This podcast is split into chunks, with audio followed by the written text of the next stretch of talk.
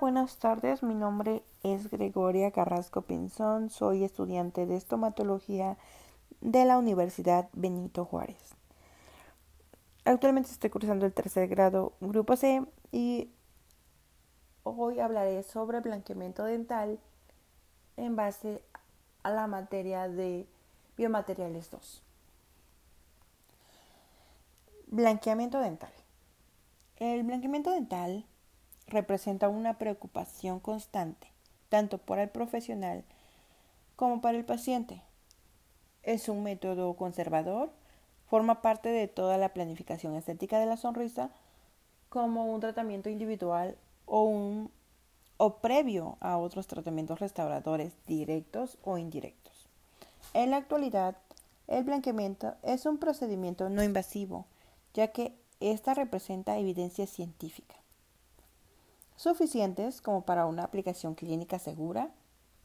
Asimismo, con la valorización cada vez mayor de la estética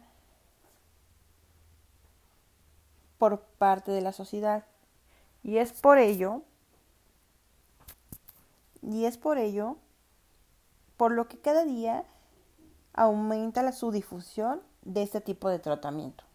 Existen dos tipos de blanqueamiento, la microabrasión y el blanqueamiento propiamente dicho.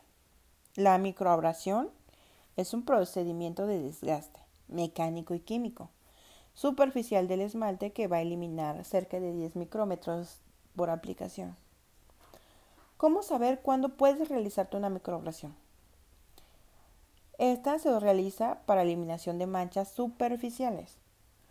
Por ejemplo, podemos citar aquí la fluorosis de grado leve, o moderado. Estas pues normalmente son pares, simétricas y ocupan un tercio medio incisal de los dientes.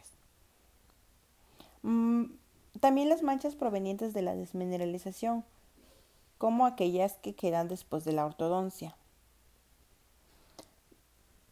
No, no incluye la hipoplasia del esmalte. Este tratamiento se realiza con productos ácidos y abrasivos sobre la superficie del esmalte. Blanqueamiento. Hay tres formas de conseguir el blanqueamiento. El blanqueamiento casero supervisado, este pues va a consistir en los agentes blanqueadores de baja concentración aplicado por el paciente, pero supervisado por el odontólogo. El blanqueamiento en el consultorio. Este se lleva a cabo con productos de base de peróxido de carbamina más fuertes que los que los caseros, estos pues consiguen un resultado más satisfactorio. También está el blanqueamiento con productos de venta libre. Son, este, creados por una industria para ventas y fácil acceso que pueden ser aplicados sin necesidad del odontólogo.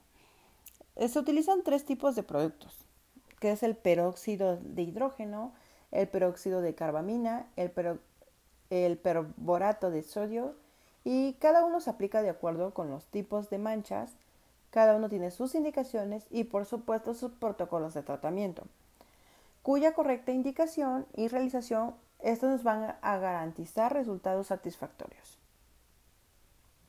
En mi opinión, el blanqueamiento dental es,